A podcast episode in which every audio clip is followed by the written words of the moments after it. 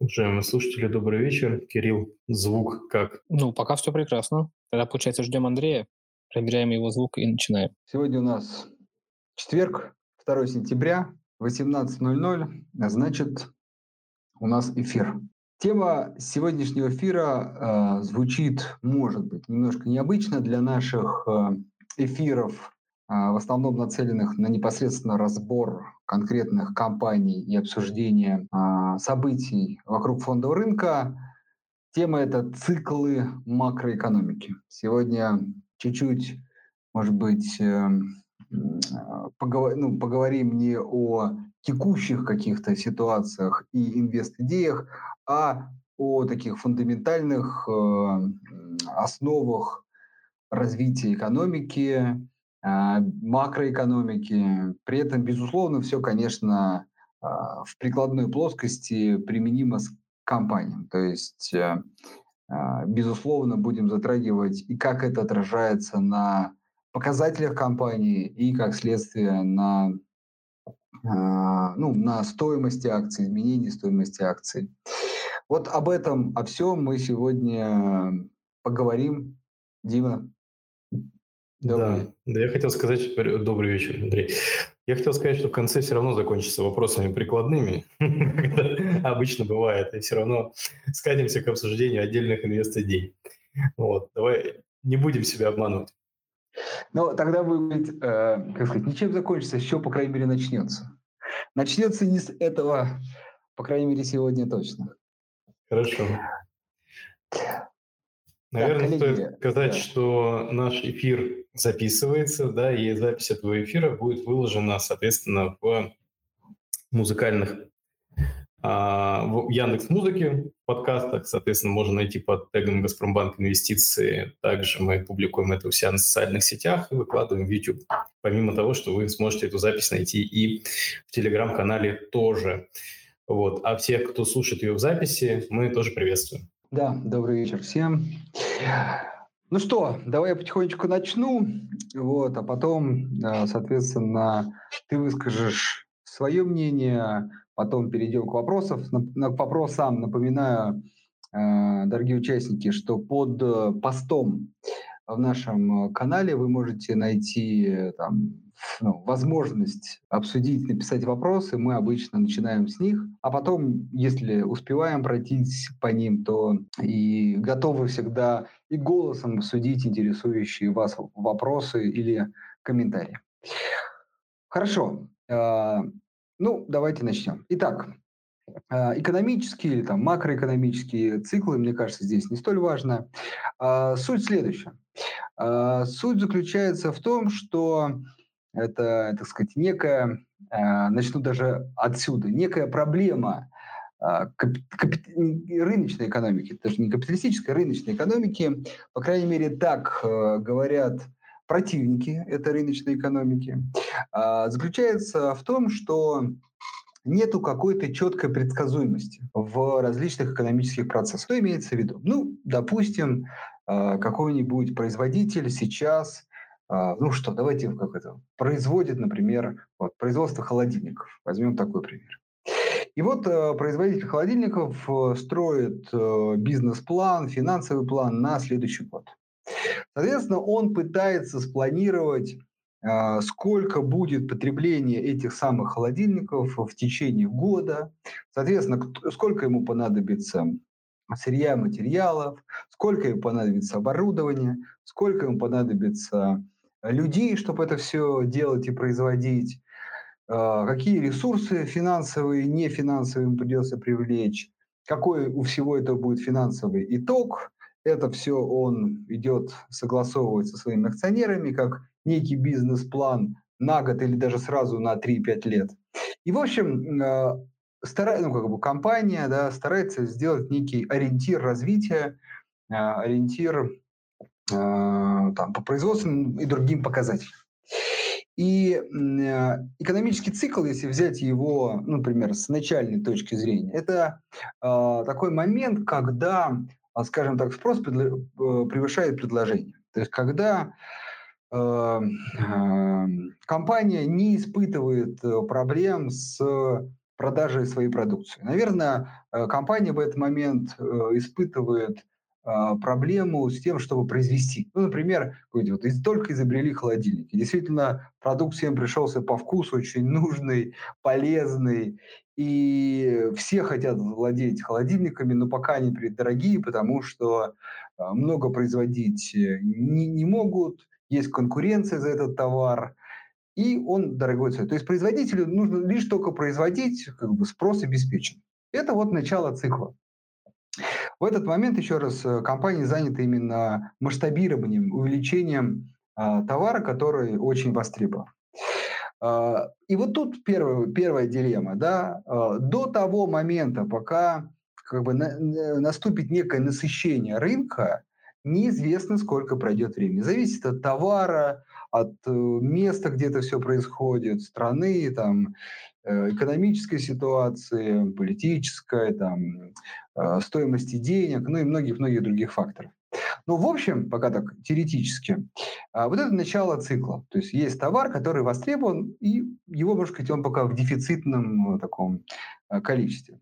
Далее, видя, так сказать, этот спрос, компания наращивает мощности. Другие компании, которые, может быть, из смежных отраслей или даже там, занимаясь чем-то другим, видя, так сказать, успехи э, конкурента, э, тоже начинают смотреть в этом направлении. Там, раньше там, производили технику, а теперь о, холодильники, оказываются, так, так востребованы. Да? Или что-то около того, какие-нибудь холодильные установки, но промышленного масштаба. А тут это теперь и для розницы подходит, тоже перестраиваться. То есть туда как бы начинается такое смещение капитала, инвестиций, интеллектуальной собственности и так далее, и, в общем, начинается такое некое масштабирование. Это этап просто. Год, еще раз, два, может быть, 10 лет, в зависимости от как быстро можно нарастить производство, этот процесс идет. Еще раз, и он постоянно характеризуется в неким дефицитом э, этого товара, да, или ну, как бы таким небольшим ну, как сказать, переизбытком спроса над предложением. Потом в какой-то момент а, наступает э, ситуация, которая характеризуется как равновесие спроса и предложения. Да, то есть, э, в принципе, все, что произведено, все было потреблено, но какого-то уже ажиотажа или нехватки не наблюдается. И вот я тут, как говорится, не зря начал с того, что все компании начинают с планирования да, своих каких-то там э, целей. И вот тут появляется первая проблема. Она заключается в следующем, для компании проблема. В том, что очень сложно как бы понять и почувствовать.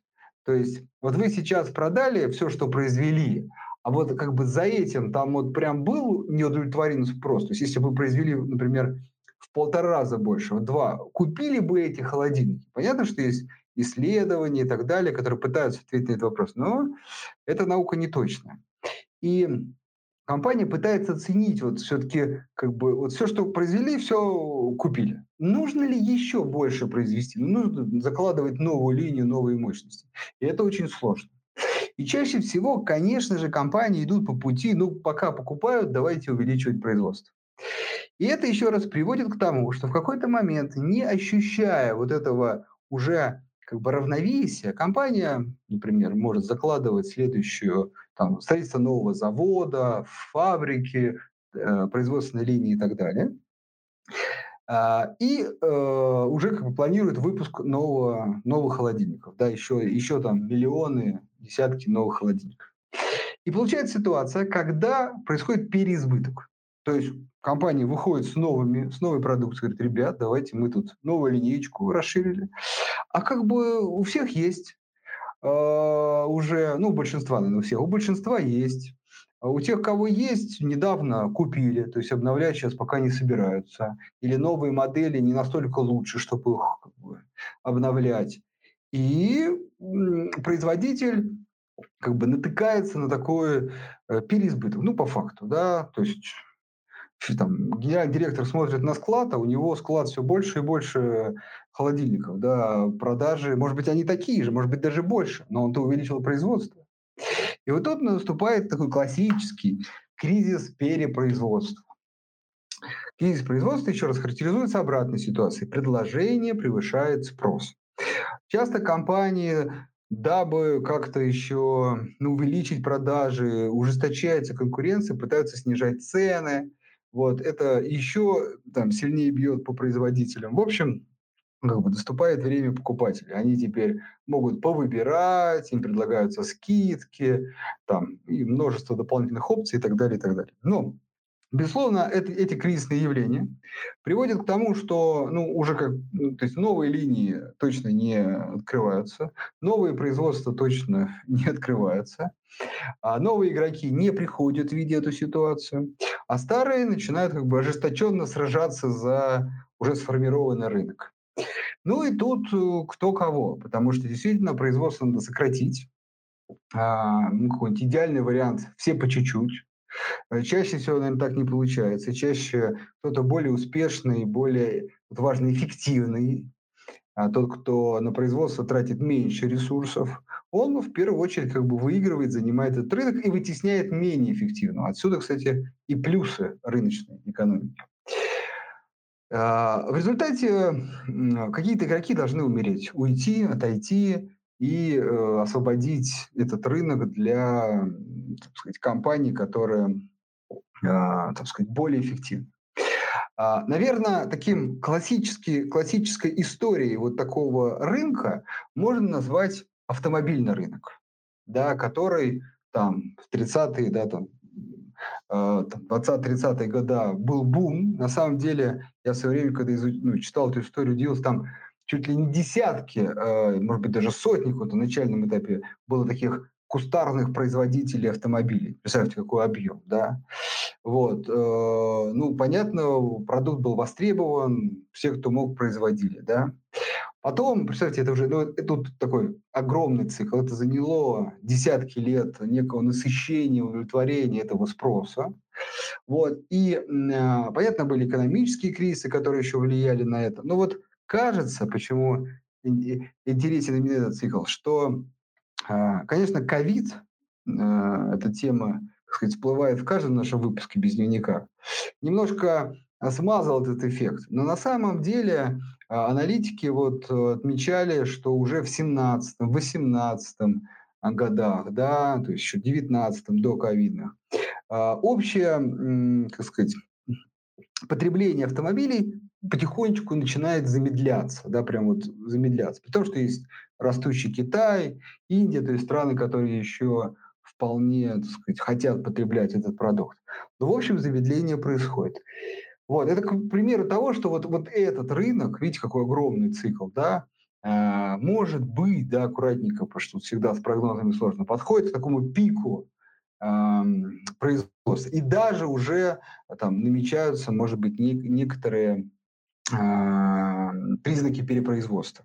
Хотя, с другой стороны, вот сейчас а, проблема того, что Наоборот, кажется, что не хватает автомобилей, судя по статистике, но там проблема с чипами, а, и из-за их дефицита а, не могут достаточно авто, автопроизводители производить автомобили и некий дефицит. Но это не меняет общего тренда.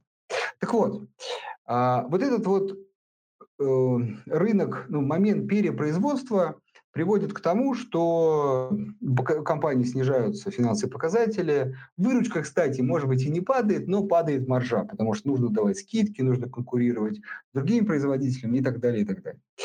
А, далее, а, ну, как бы, можно сказать, бывают два вида условно цикла. Цикл, который такой выходит на плату, то есть когда вот эта вот, э, так сказать, война за потребителя не приводит к какому-то существенному снижению или падению цен на продукцию компании, и там, опять же, вот скорее автомобильный рынок про это, э, ну, производство выходит на какой-то стабильный уровень и не, не, не падает.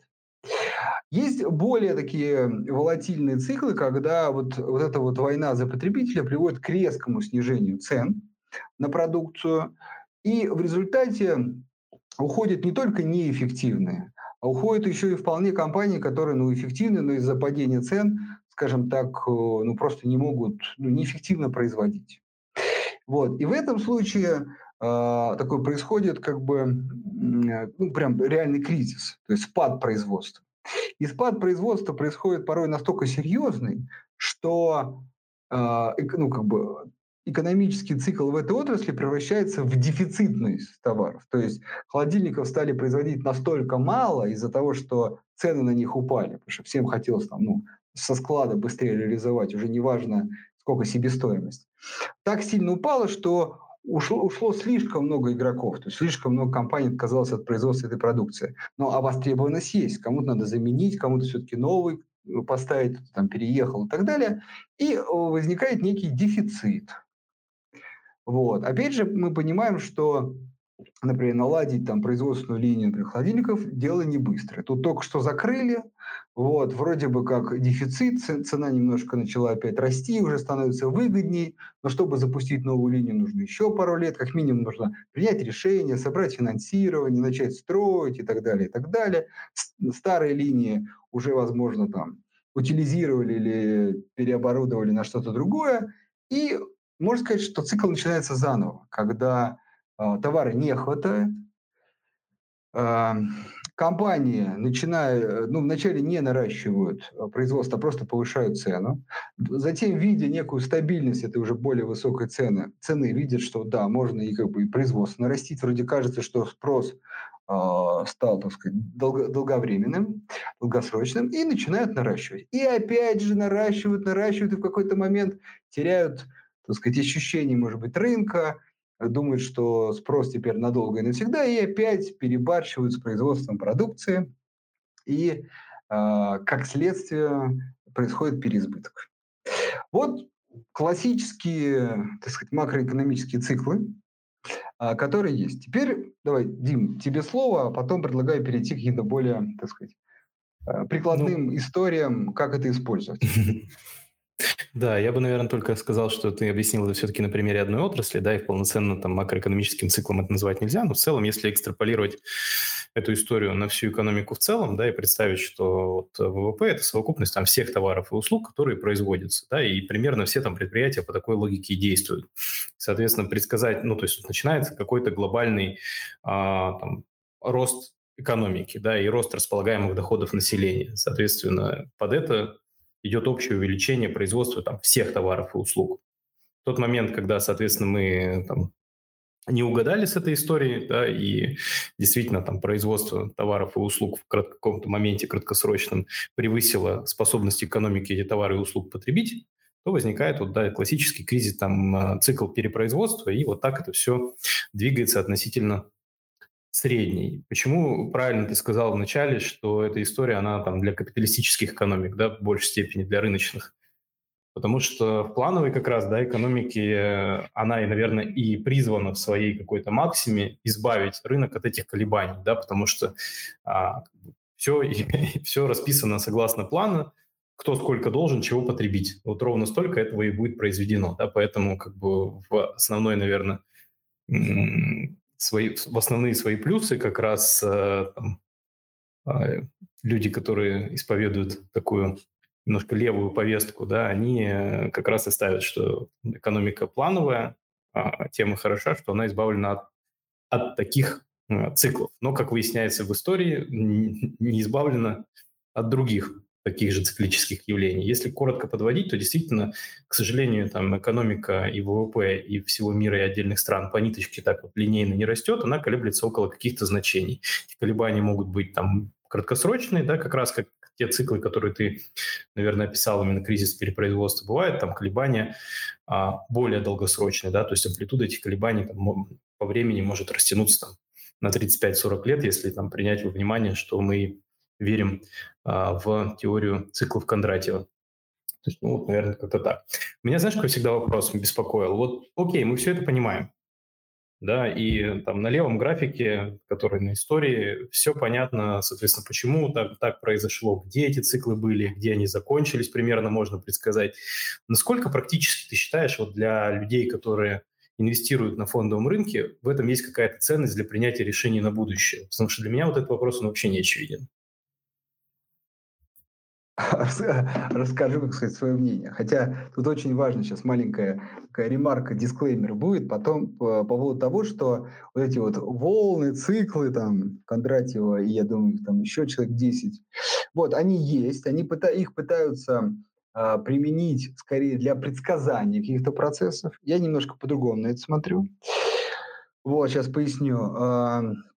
Э, ну да, давай с этого начнем. В общем, э, первая проблема в следующем. В том, что это как бы в теории, такой, знаете, в, в системе, в которой не происходит каких-то неожиданных вещей. Ну вот, то есть такая система, которая как бы извне никак не изменяется. Это классическая теоретическая теор-система, моделирование, да. Ну вот возьмем ковид. Ну вот у вас идет какой-то там бизнес-цикл, а, там, рост производства там, продукции, э, ну, не знаю, там, например, вот тех же чипов, да, их же там вполне как-то хватало. Конечно, рынок, понятно, еще, так сказать, наверное, с моей точки зрения, только где-нибудь в середине пути к насыщению. Ну, в общем, казалось, что хватало, и там рост производства и так далее.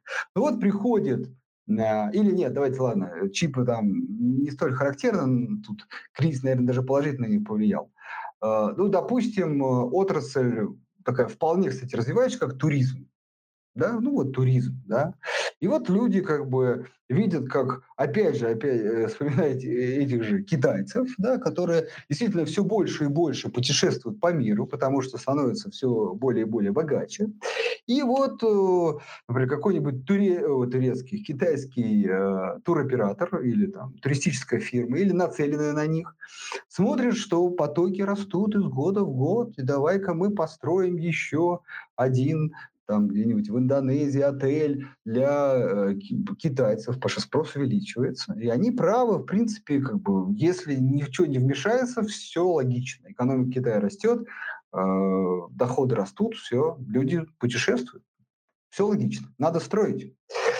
А потом приходит ковид, и как бы на полпути, как говорится, на третьем этаже да, там, четырехэтажной гостиницы все как бы останавливается. Это первое. То есть э, очень много факторов, ну их называют там черный лебедь, э, еще разные варианты, как бы непредсказуемый момент, который прерывает этот цикл. Да? Э, это отсюда сложность предсказания. Да? И поэтому, с моей точки зрения, лично как я, да, можно сказать, использую эту историю понимания, я не стараюсь предсказать, я не знаю, где закончится цикл. Вот важно. Сожалению, изучение циклов так и не дает, мне, по крайней мере, не дает понимания, где он закончится. Потому что самое приятное, то есть как бы выйти на, э, на вершинах, да, и как бы ждать этого окончания цикла, и потом на новом зайти. Нет, этого я не знаю. Но э, я, например, понимаю, что, например, таким циклом, особенно более коротким, это не как в там, автопроизводители, там, десятки лет цикл, да, более короткий цикл, как мне кажется, в сырьевых компаниях. Да? То есть, э, опять же, взять нефть, газ. Кстати, маленькая ремарка. Вот, например, компания ОПЕК в свое время была создана именно для того, чтобы как бы регулировать вот эти колебания, чтобы не рынок там регулировал, а именно компания ОПЕК, которая видит, если спрос э, не соответствует предложению, они либо понижают, либо повышают производства. Вот, собственно, для этого, кстати, организация была создана.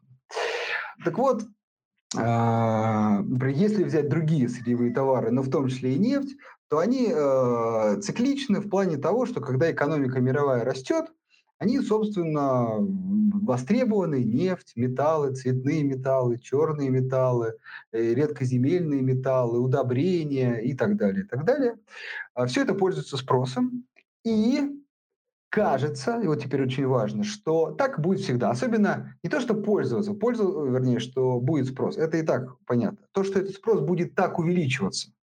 Вспоминаем последний такой особенно явный гиперцикл, который закончился, это был вот нулевые-2008 год в Америке, но как Америка локомотив мировой экономики, в мире тоже. Если кто-то помнит нулевые, то у нас тоже достаточно все бурно развивалось. По крайней мере, можно вспомнить рост цен на недвижимость.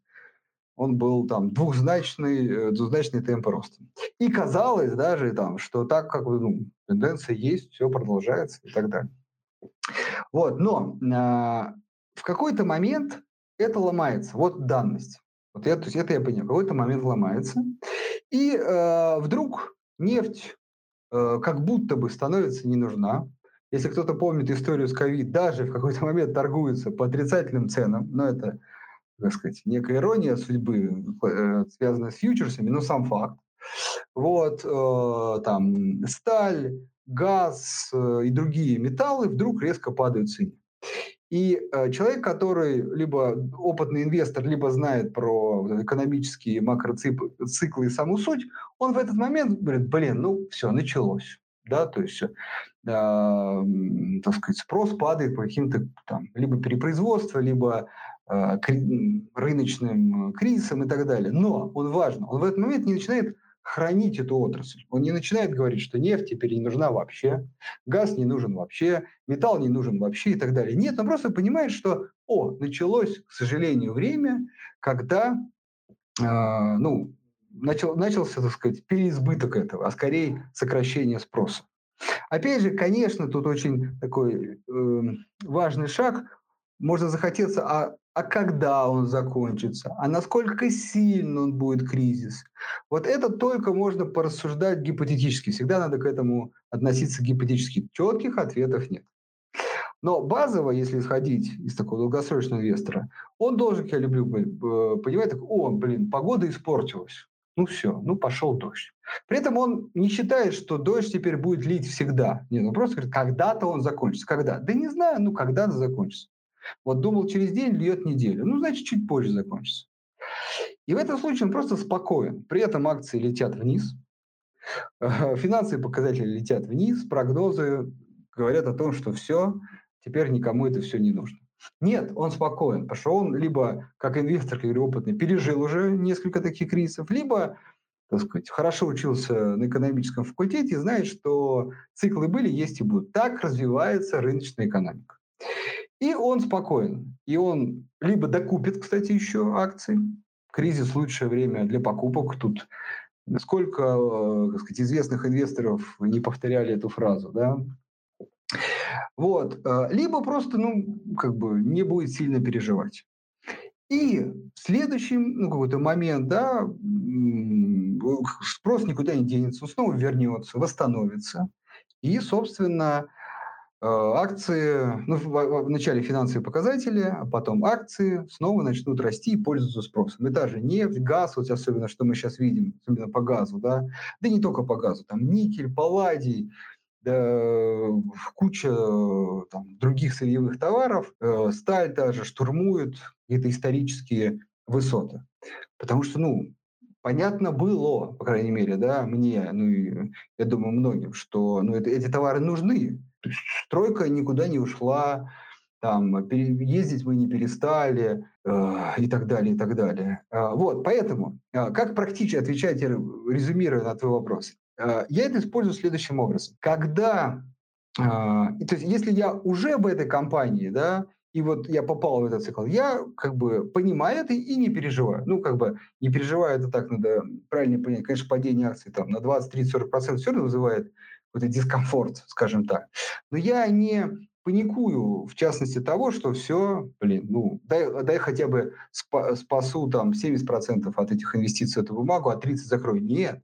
Я, наоборот, стараюсь, если есть возможность, докупить, купить акции, потому что понимаю, как бы не был там сейчас цикл, он в какой-то момент закончится. Но при этом не знаю, когда, как, готов изначально на долгий срок ожидания – вот, понимая при этом, что еще раз циклы восстановятся. Вот практичное применение э, это как бы понимание этой теории. Спасибо, Андрей. Я думаю, что, в принципе, мы так по верхам, что называется, прошлись. Понятно, что, как и в любой экономической теории, тут материала как бы можно на неделю лекций собрать. Но в целом, мне кажется, для общего понимания ситуации более чем достаточно. Может быть, мы обратимся к вопросам. Э, я напоминаю нашим слушателям, что в последнем посте в нашем телеграм-канале открыта возможность писать комментарии, там вы можете написать любой интересующий вас вопрос, желательно, конечно, к теме сегодняшней дискуссии, но там уж как пойдет.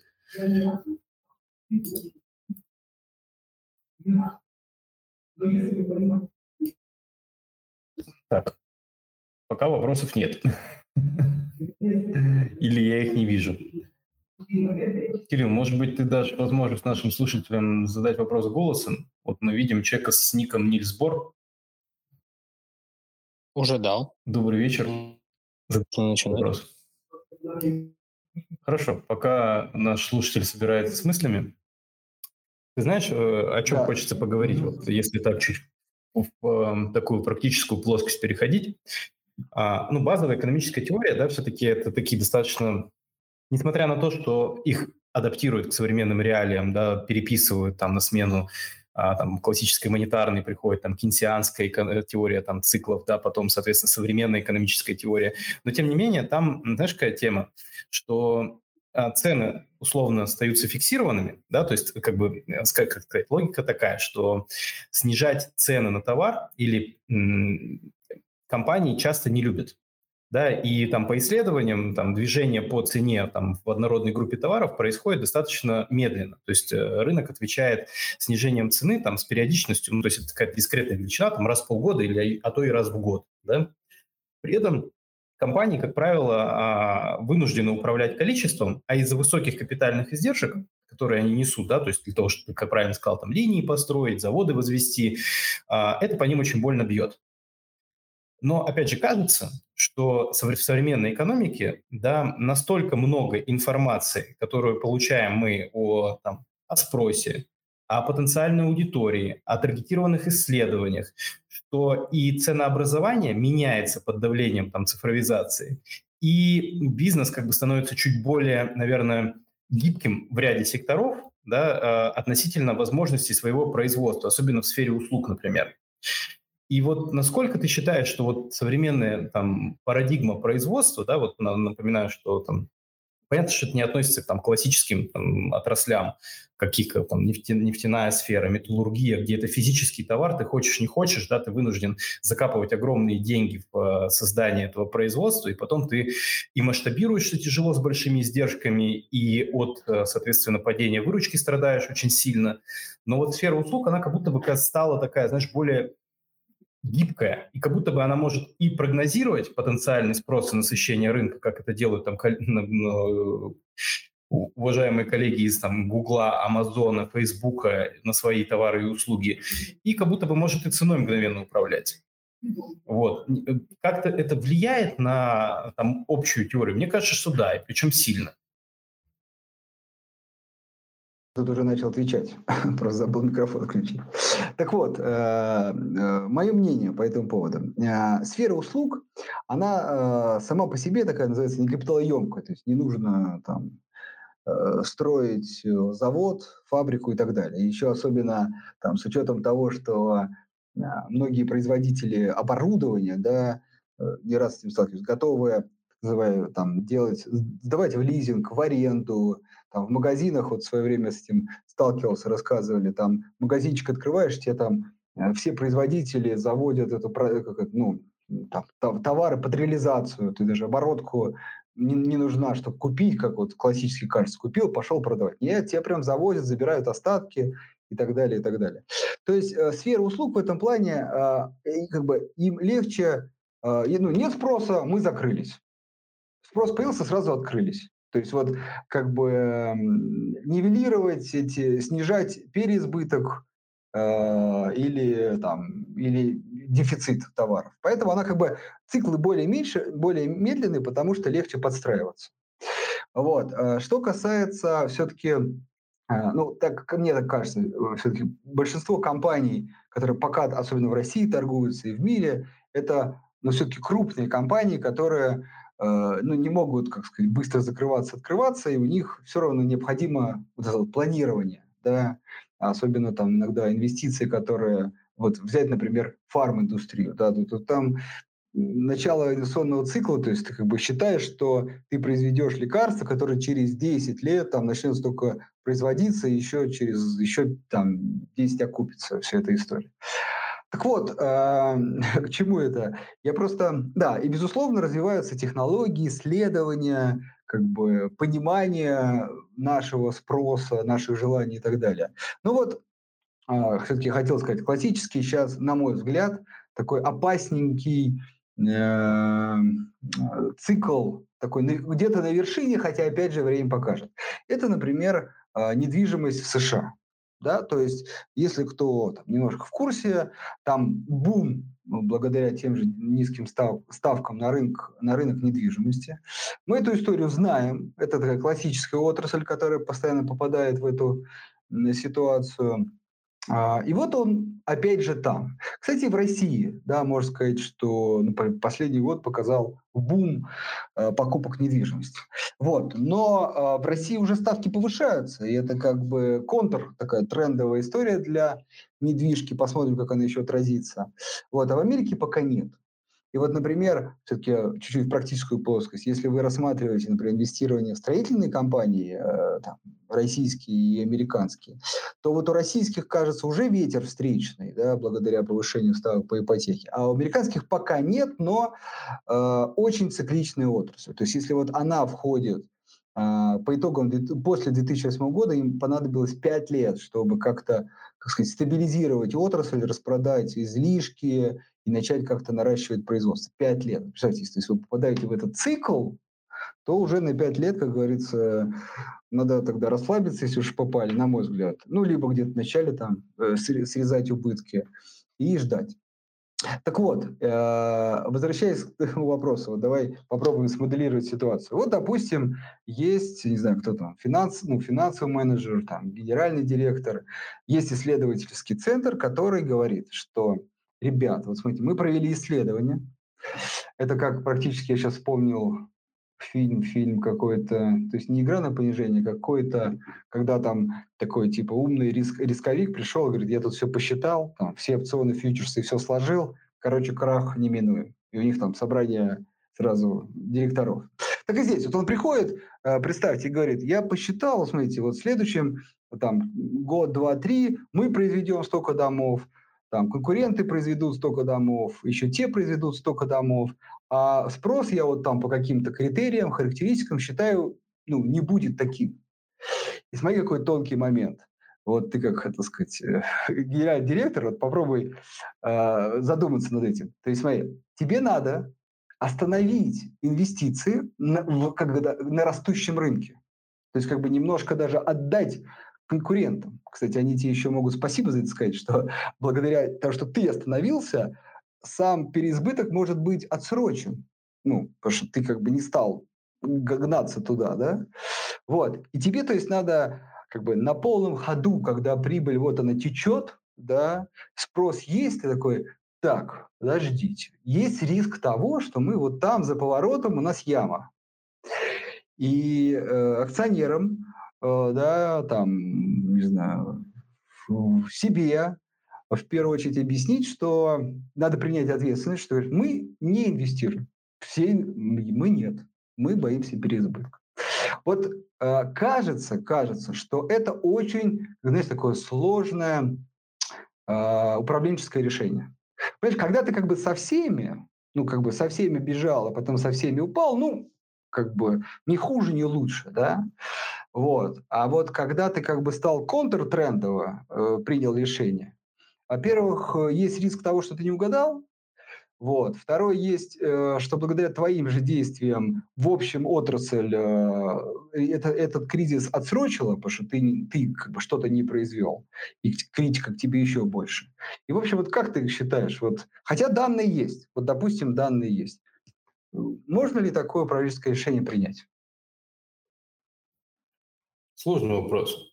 Ну, опять же, надо, смотреть э, на характер этих данных, да, что в итоге предлагается сделать и какие есть альтернативы. Но в целом я понимаю, да, эту проблематику, что действительно там зачастую ты оперируешь в том числе там группе, есть акционеры, есть э, там согласованные стратегии и планы, и там остановить машину на ходу, да, там наемный менеджер, ну, скорее всего, не рискнет, это правда.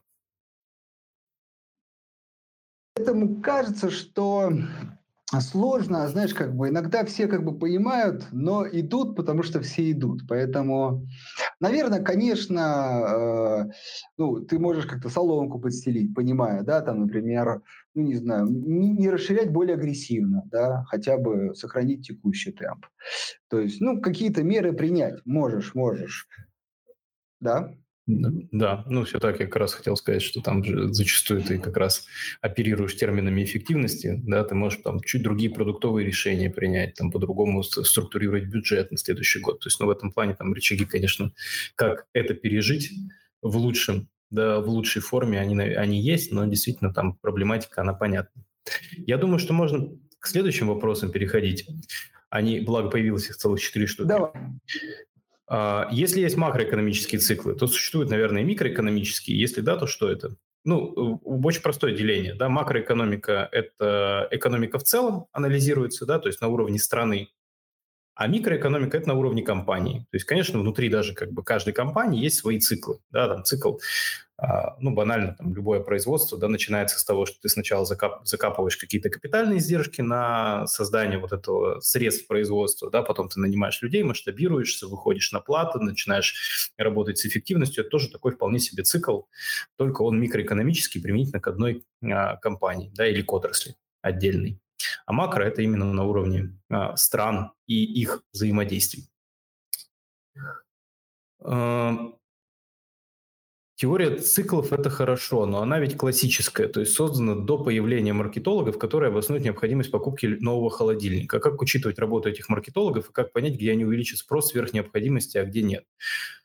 Ну, я думаю, что как раз вот предыдущий наш э, комментарий, он и был посвящен этому, да, что, в принципе, как бы не в, завис... не в зависимости от работы э, маркетологов, да, в целом рынок насытится этим товаром, да, или в целом там всеми товарами, которые производят, способна она потребить это или нет. Ну и, соответственно, там падение начинается, там плата, а потом падение начинается с того, что, собственно, э, экономика не способна произвести больше, несмотря на все услуги там и работы маркетологов. Может ли государство управлять? Что... Да. Сейчас добавлю, да, что наверное, маркетологи всегда чуть переносят этот э, ну, как бы спад там, не знаю, на 5-10 лет в зависимости от отрасли. То есть если бы не они, он бы начал собирать насыщение рынка. Но благодаря да, маркетологам кто-то стал холодильник почаще менять, кто-то, может быть, не знаю, там, ну, ладно, холодильник второй пока я не видел ни у кого, но какой-нибудь второй телевизор повесить, там есть или что-то еще, телефон второй, да, это просто немножко отдаляет эту историю, но, к сожалению, они тут изменить тоже ничего не могут. Согласен. Может ли государство управлять этими циклами? Оно очень пытается, скажем так. Да, то есть если вы видите вот э, все э, меры, которые предпринимают э, руководители разных стран, да, то есть, ну, в Соединенных Штатах, там, например, Федеральная резервная система, или тот же план Байдена, да, по там, запуску инфраструктуры, или наши инфраструктурные планы, там, наше управление а, там, ставкой и налогами. Это все вот про это и есть, да, то есть как раз а, государство таким образом и пытается а, там сглаживать падение, да, и там, возможно, подстегивать, там, стимулировать чуть более активный рост. То есть это вот про эту историю. Или, наоборот, сдерживать инфляцию, которая избыточно разогналась и тоже угрожает там стабильности развития экономики. То есть это все вот как раз э, про управление, попытки управления этими циклами. Получается или нет, но опять же, там на истории э, мы видим, каждый судить может сам, да, то есть, ну, в любом случае это имеет эффект, имеет эффект как раз для там для большинства отраслей там внутри и бизнесов внутри конкретной экономики. Повышение ставки ЦБ а, это первый инструмент, или понижение, изменение ставки Центрального банка как следствие стоимости денег в экономике для кредитов, депозитов. А второе – это э, профицит, дефицит бюджета. Тоже очень важно, что дефицит – это стимулирующая мера, профицит – как бы дестимулирующая.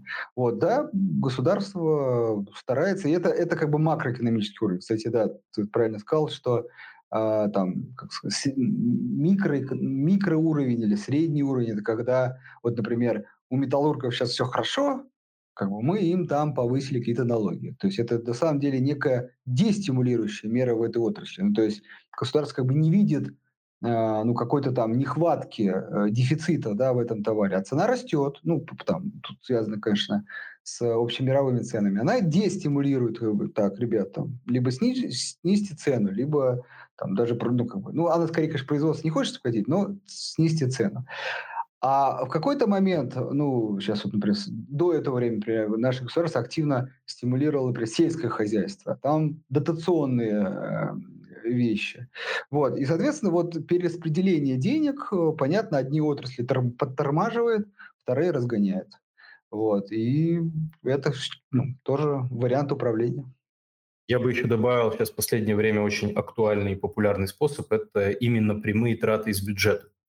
Да, то есть это различные национальные проекты, вот там да, у нас и инфраструктурный план Байдена у них, это когда, то есть это тоже такой инструмент как раз раз, разгона спроса да, по, по большому счету, когда государство выступает в роли заказчика, в роли такого огромного клиента на конкретные рынки и говорит, что там, никто не хочет э, там, за свой счет строить дороги, хорошо, я закажу их соответственно, там в рамках э, большой национальной программы. Или никто не хочет обновлять там какую-то инфраструктуру, например, да, там та же программа там «Чистая вода», да, которая сейчас там, огромные там бюджетные э, вливания в России проводятся на обновление, соответственно, фонда там, а, добычи очистки воды. Вот. Я, соответственно, этим как бы, покупателем выступлю, да, и там действительно объемы э, инвестиций такие, что они могут там целые отрасли, да, поднимать. А вы же понимаете, что как только деньги в экономику попадают, да, у этого подрядчика, у него есть там ряд субподрядчиков, которые тоже делают. В конечном итоге там люди зарплаты получают. Это все стимулирует общий спрос. То есть такие вещи тоже сейчас, а, наверное, вот последние особенно там, годы э, стали такими значимыми факторами да, для корректировки макроэкономических циклов, именно прямые. Раньше, потому что я помню, что в основном старались всегда, да, через ставку, через налоги, то есть какие-то такие, как бы, ну, условно, управление правилами игры, да, назовем это так, экономическими, в широком смысле. А сейчас все больше государства там с 2008 года в разных странах выступает как актор, как вот как раз как активный экономический субъект. То есть то он там компанию какую-нибудь выкупит, которая почувствовала себя плохо, напрямую там ее акции, например, да, там а, э, выберет, или как вот нас фонд консолидации там банковского сектора скажет, а я вот э, просанирую, да, я выделю деньги для того, чтобы, соответственно, там банк устоял. Все это тоже вот государство выступает в роли такого прям активного экономического объекта, и тоже это влияет в целом на макроэкономику, там, потому что объемы они большие. Поэтому, да, государство активно. А, где брать информацию о циклах и исследованиях? Поделитесь, пожалуйста, ссылкой, если такой есть сайт. Ну, в целом эта информация, она очень популярна, да, то есть банально там от учебников макроэкономики, где это львиная, наверное, там, если не, не половина, то точно четверть а, всего. И заканчивая, соответственно, сайтами всем известными, да, какие-нибудь инвестопедии посмотрите. И я уверен, что и в русскоязычной части много гуглится такого рода вещей. Но опять же, да, я вот, Вадим, я согласен с Андреем по поводу практической ценности, да, то есть всегда вот у меня знания, знаете, как-то за время работы большой такой относительно теоретический багаж накопился, ну и по профильному образованию тоже. И вот ты все время думаешь, вот ты это все знаешь, а как оно помогает тебе совершать там правильные решения? Да, вот Андрей, он очень правильно обозначил, где заканчивается зона применения вот этой всей теории касаемо экономических циклов. Она заканчивается как бы внутренним успокоением, отсутствием паники и пониманием того, что там ситуация, которая на рынке происходит, она там циклична, она повторяется, она там может возродиться, да, и, возможно, это там вас в какой-то момент удержит от необдуманных продаж, и, может быть, даже там удастся купить по хорошей цене какие-то интересные активы, которые в будущем могут восстановиться. Вот, поэтому насколько глубоко да, в нее копать, я не знаю, стоит ли. Да, да, можно я прям вот сформулирую аккуратненько, тут важно, как сказать, не превратить инвесторов таких в активных спекулянтов, но все-таки, да. А, вот циклы, запомните, циклы, да, их важность в том, что мы, первое, понимаем, что за любым взлетом будет спад, за спадом снова взлет а за взлетом спад и так далее. Да? Вот вот цикл. То есть мы принимаем, что экономика растет циклично, саму данность. Вот это первое. Второе, это особенно для сырьевых компаний, просто для России, да. Второе. Теперь смотрите, как это, как мне кажется, можно применить. А, кажется, да, что чем хуже, тут парадоксально можно сказать, ситуация в неких сырьевых компаниях, например, взять металлургов вот в России, там, 13-14 год, а, тем как бы кажется они привлекательнее, потому что мы понимаем, что сейчас как бы спад. При этом очень важно, тут не пере, надо не перегнуть другую сторону, а когда он закончится, а на какой цене он закончится. Нет, это невозможно. Вы как бы просто как бы общем, так сказать, видите, так сказать, знаете, так сквозь какие-нибудь очки э, непрозрачность, что ну, как бы вот снижается. То есть видите просто спад. Вы говорите, ага, помним, вспоминаем правило первое, что за спадом идет подъем. И получается ситуация, что во время как бы худшести да, э, цен, возьмем ну, нефть в последнее время, да, то есть, хуже, да, то есть, но тут важно, худшесть не в конкретной компании, это очень важно, потому что если у конкурента все хорошо, а у одной компании плохо, значит она конкуренцию проигрывает. Нет, а когда вот крах в отрасли, как любят там, некие СМИ и там блогеры раздувать, вот это как раз, как ни странно, э, как сказать, хорошая точка для входа. Первое, да, то есть, как ни странно, плохо в цикличной отрасли, интересный момент для входа. Второе. А второе – это когда все, наоборот, хорошо. И, показа... и компания бьет там, рекорды по выручке, по прибыли из года в год. Но мы понимаем, что это цикличная отрасль. Еще раз, ну, все практически сырьевые компании цикличны то тут скорее надо с опаской, да, и вот скорее вот это время, может быть, подстелить соломку, да, может быть, диверсировать, что-то купить еще, не наращивать позицию в этом. Это вполне прикладные вещи.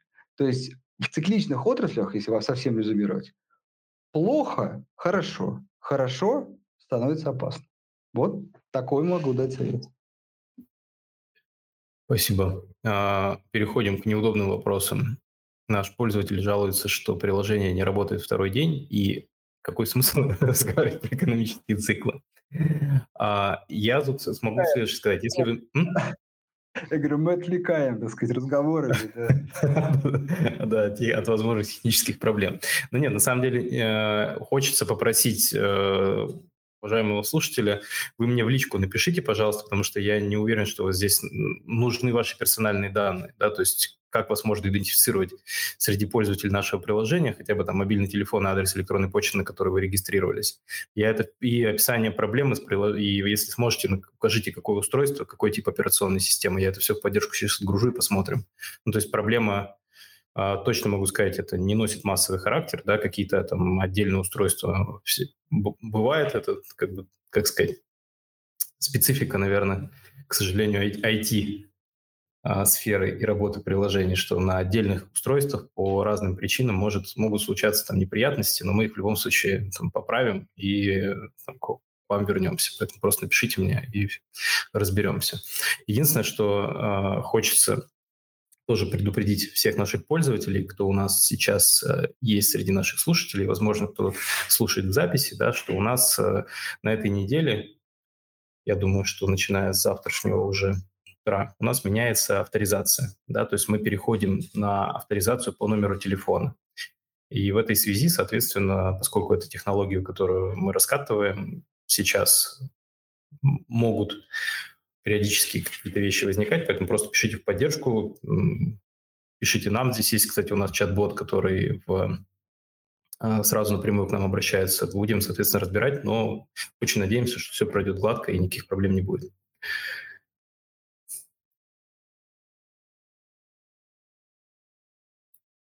Так. Есть ли еще вопросы? Да. Ну, вопросов больше я в комментариях не вижу. Вот, может быть, кто-то хочет задать вопрос голосом? Неужели, неужели хотя бы один эфир обойдется а, без, без вопроса про про, э, про, про Китай, про этот тал. Нет, у, нас, у нас, да, у нас несколько, да, у нас про Китай, всегда про как раз э, индустрию. Э, всегда вопрос про космическую какую-нибудь компанию. Вот, слава богу, про Теслу перестали спрашивать. Заметил уже второй месяц, как ты. Что там ну, произошло? Да, почему, да, почему, она, почему она пропала с радаров инвесторов? Ну, а, а такой впал как бы боковик такой, знаешь, и люди как бы все... Не растет, не, не падает, не, не, как бы, скучно. Да. Неинтересно, я понял. Где иксы? Да, нет инфоповодов. Да, э, давай я тебе вопрос задам, кстати, про сейчас, про Китай все-таки. Я тут э, буквально, так сказать, утром сегодня натолкнулся на новость, что Китай э, ввел ограничения, э, сейчас дай бог мне понять, три часа, да, три часа в неделю подросток может играть э, в компьютерные игры. Давай оставим вопрос, как это регулируется и как это будет достигаться, там какая-то есть программа, но сам факт. Вот как ты, как отец двух э, детей, да? Детей, да, детей, Просто я, я задумался. Слушай, ну, как сказать, я не то, что как отец, я как человек, я в принципе против ограничений, да, ну, то есть у меня такая жизненная позиция, ты знаешь, что я не очень люблю, когда что-то где-то искусственно ограничивают. Кажется, что, а, ну, человек в состоянии сам дойти до каких-то решений, которые применительно там к нему будут оптимальными. Есть ли какие-нибудь, знаешь, там, есть семьи, в которых, может быть, я не знаю, я фантазирую, да, где там, отец считает, что мобильные игры – это лучший способ развить своего ребенка, да, там, например, и дает ему возможность там играть, и ребенок хочет играть в них там две недели подряд. Вот вопрос, надо ли такое ограничивать тремя часами? Ну, это, конечно, крайность такая, да, Тут, судя по тому, что я сказал, кажется, что как раз надо. Вот, но не знаю. А, я, знаешь, как я смотрел статистику пользователей э, вообще игровой индустрии, основных плательщиков. Да, ну, помимо того, что этот регион как раз э, Asia Pacific, да, 65%, причем э, женщины, кто платит, и основное устройство, естественно, мобильные игры, не десктоп, да, то есть в основном, ну, как, типичный профиль – это женщина, которая платит за мобильные игры. Я думаю, что под этими аккаунтами как раз скрывалось огромное количество несовершеннолетних детей, потому что мои дети ровно так и делают, да, то есть старший он как раз э, из-под, э, соответственно, а, маминого аккаунта весело там донатит периодически с ее разрешения в какие-то мобильные игры. То есть кажется, что вот у меня жена, она вот прям фанат и адепт, э, знаешь, рынка мобильных игр. Вот. По поводу ограничения, ну, кажется, что действительно это имеет смысл делать. Вот, то есть Потому что сейчас игровые механики, они ну, затягивают э, сумасшедшим образом. То есть ну, как бы ребенок, который не сформирован до конца, несовершеннолетний, а, ему очень сложно вырваться из этого мира, да, потому что там классные игровые механики, постоянные обновления. То есть действительно продукты, они очень и очень качественные, они очень а, много а, потребляют времени пользователя. Они под это заточены. Да, к сожалению, там несформированная детская психика еще не способна дать однозначный ответ, что это не очень коррелирует с его жизненными целями. Вот, поэтому я скорее, знаешь, как-то вот в этом конкретном случае понимаю, почему так происходит, и ну, у меня, у меня гораздо более жесткий лимит, чем у китайцев в этом смысле. Да, мне казалось, а, даже так. Ну, Три часа в неделю, ну ты что? Ну куда? День. А, это, ну, ну окей. Не, не, не, максимум, там, как бы, знаешь, там, я думаю, что на самом деле он, конечно, играет больше, просто когда я не вижу. Ну, хорошо. Так, ну что, есть у нас вопросы? Слушай, есть вопрос, да. Кстати, интересная идея. Выпустить антиобзор. А, антиобзор. В смысле, плохая компания? Да, то есть вот надо найти э, какую-то компанию, в которую не нужно, по нашему мнению, инвестировать и разобрать, почему.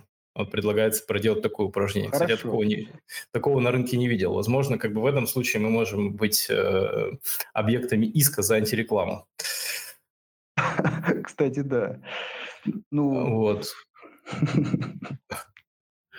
Я, а, я, кстати, сталкивался с этим, так что да, эта история. Ну такая. да, то есть ты как бы, представляешь, ну ты, ты как бы ну, представим себе, что инвестиции выпускает обзор в компанию, которой не нужно инвестировать. Но ну, я прям, я как есть, э, вот я сейчас не вижу, кто вопрос задал, но прям вот это реально отвечу, потому что я сейчас вспомнил, я сталкивался с этой ситуацией, когда, э, скажем, обзор был не типа ну, не покупайте, а обзор был, ну как бы у компании вышел плохой отчет, ну как бы и там некая интерпретация как бы там цифр, да, и могу вам сказать, это вызвало там определенную негативную реакцию со стороны эмитента. Поэтому, видите, у этого есть вот такой подводный камень. Да. То есть, как я честно говорю, пользы э, для инвестора нет. Ну, кроме как есть одна хорошая польза, это как, знаете, отличить, э, ну, мне тоже сейчас спрашивают, а как вот, вот ну, плохая, вот, вот как понять плохая? Вот, ну, как бы, она есть. Контраст, да, вот хорошая, плохая. Для контраста, да. Но видите, какие влечет определенные последствия. Это действительно так, на самом деле. Да, все очень расстраиваются сразу на эту тему. То есть как это, а, брокер, знаешь, в аналитике об эмитентах, как о покойниках, или хорошо, или ничего. То есть в этом плане логика какая-то такая. Мы рассказали про строительство сырьевые компании. Есть компании-холдинги, например, АФК, Alphabet, General Electric, где цикличность разных отраслей сглаживается. Казалось бы, более ацикличные компании, но вместе с этим мы видим скорее черных лебедей. То есть цикл непредсказуем. Да, я, Дмитрий, склонен согласиться с тем, что именно если использовать как диверсифицированный портфель холдинговых компаний как инструмент для того, чтобы вы всегда росли, кажется, что это не совсем так работает. Да? То есть, к сожалению, если, знаете, случаются какие-то серьезные а, кризисные явления, там, ликвидность вытаскивают это всюду, да, там уже особенно не смотрят там цикличная компания, не очень цикличная, поэтому, конечно, цены на рынке акций, да, они в каком-то, как, почему и есть там альфа и бета, да, есть общая рыночная динамика. Там так или иначе корреляция с рынком у ликвидных компаний зачастую присутствует, вне зависимости от того, каким бизнесом, насколько он цикличным они занимаются. Поэтому тут действительно в этом смысле как бы надо, надо это тоже понимать добавлю важную вещь, что часто, ну, вот как, как бы, если хочется поверить в эту историю цикла, да, то теперь хочется, чтобы она, как бы, знаете, прям, ну, близко к 100% описывалась, описывала реальность. Нет, это невозможно, потому что, еще раз, есть, опять же, черные лебеди, когда что-то прерывает этот цикл. То есть вы как бы там посчитали или сориентировались, и бац, пришел ковид. Как бы, и ну, это не значит, что они не работают или что их вообще нет, да, когда некоторые отрицают эту совсем историю. Нет, просто есть события, которые могут его, так сказать, э, так сказать игнорировать, прервать и начать заново. Это тоже надо понимать. Будет ли когда-нибудь доступна торговля опционами через ГПБ инвестициями? Я думаю, что да, но это, как я в прошлый раз говорил, не перспектива ближайшего будущего. То есть я думаю, что это в лучшем случае там вторая половина следующего года. Есть ли у тебя мнение по поводу акций КАМАЗа, Андрей? Вот, вот тут да, тут, кстати, хорошо. Наверное, нет. Это тот случай, кстати.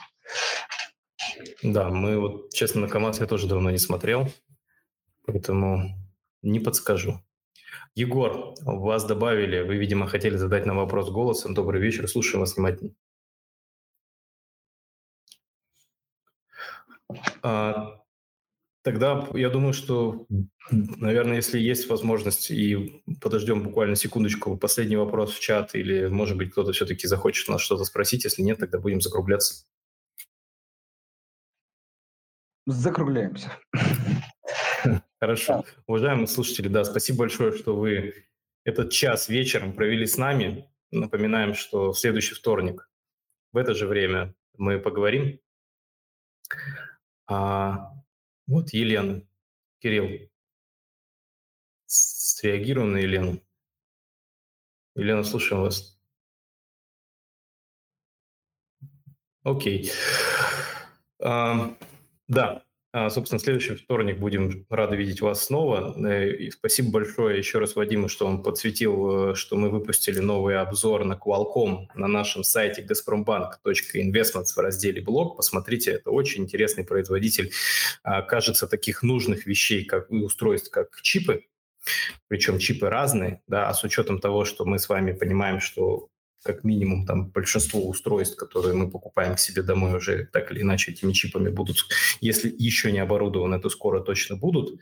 А с учетом там еще сетей 5G пятого поколения, это вообще как бы такая бесконечная, если не бесконечная, то очень емкая ниша, которая нужна, а, нужен этот товар. Посмотрите, пожалуйста, на этот обзор. А, мы очень старались, когда его готовили. Да, Андрей? Да, вы как вы просили э, компании Рост, вот, пожалуйста. Ну, там, Qualcomm, почитайте обзор. Э, до этого не была такой очевидной компании Рост, но, кажется, э, пришло время меняться.